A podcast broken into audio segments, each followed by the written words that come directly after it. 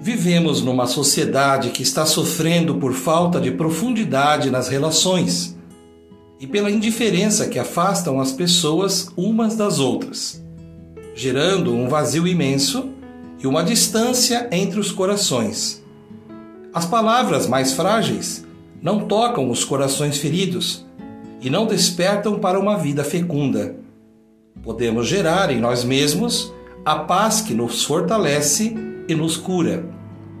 Precisamos lançar um olhar acolhedor sobre os que estão à nossa volta, para fazer o bem sem olhar a quem. Nossa vida revestir-se-á de mais brilho e alegria quando nossas mãos permanecerem abertas e a serviço da unidade.